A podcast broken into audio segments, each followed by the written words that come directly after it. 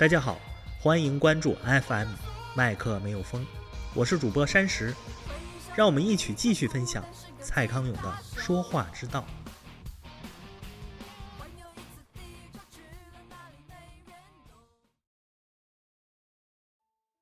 康永说：“当你遇到了很强势、非逼你认输不可的人，如果认个输并不会伤害到你的原则，我就建议你一笑置之。”把那个无所谓的胜利让给对方，这会显得你度量很大，对方很乐意跟你进一步合作。把所谓的胜利让给对方，懂得认输的人，很懂说话。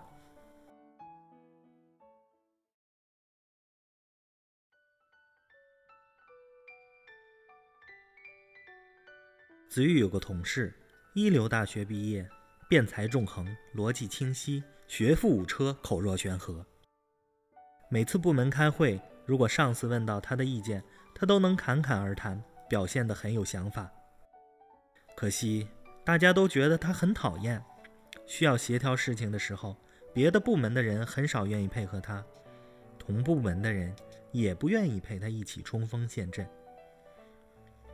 他怎么了？他也没怎么，他就只是跟别人意见不同的时候。老是把对方讲的哑口无言而已，厉害是厉害，但讨人厌。口头上败给他的人，心里都期待他出洋相。子玉倒不讨厌他，子玉在开会的时候，几乎都在想心事，最好是变成空气，不要引起上司注意。所以子玉并没有跟这号人物斗过嘴。当子玉听这位优秀的同事发言的时候，也常觉得他讲的都挺有道理的。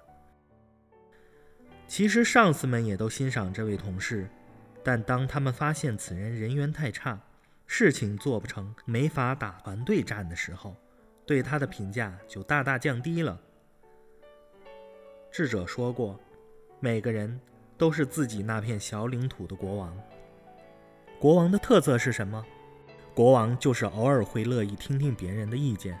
当别人的意见刚好和国王自己的意见相同时，人也许有三六九等，但不管是小学生、老太太，专门帮狗洗澡的，还是专门帮政府查税的，每个人都喜欢别人同意自己。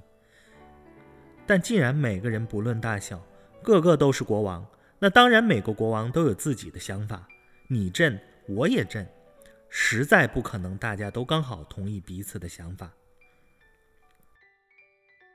当你不同意对方的时候，其实你也不必像子玉这位好辩的同事这样，硬要对方认输认错，这对事情的进展没什么帮助。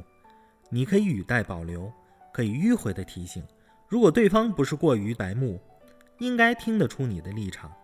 反过来，当你遇到了很强势、非逼你认输不可的人，如果认个输并不会伤害到你的原则，我就建议你一笑置之。把那个无所谓的胜利让给对方，这会显得你度量很大，对方也会乐意跟你进一步合作。舌战如果发生在情侣之间，那认输的益处就更大了。情侣之间和同事之间不同，情侣是因为相爱才在一起，不像同事是为了薪水才在一起。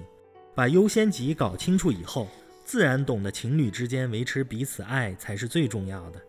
在相爱的前提下。又何必计较输赢呢？你和丈夫吵架，吵赢了，吵得他低头认输，恼羞成怒，摔门出去，大脚踩油门把车飙走，这样你是不是很担心他的安全？你会整夜都睡不好，焦急地等他回来吧？这样你赢了吗？应该是宁愿输的好吧。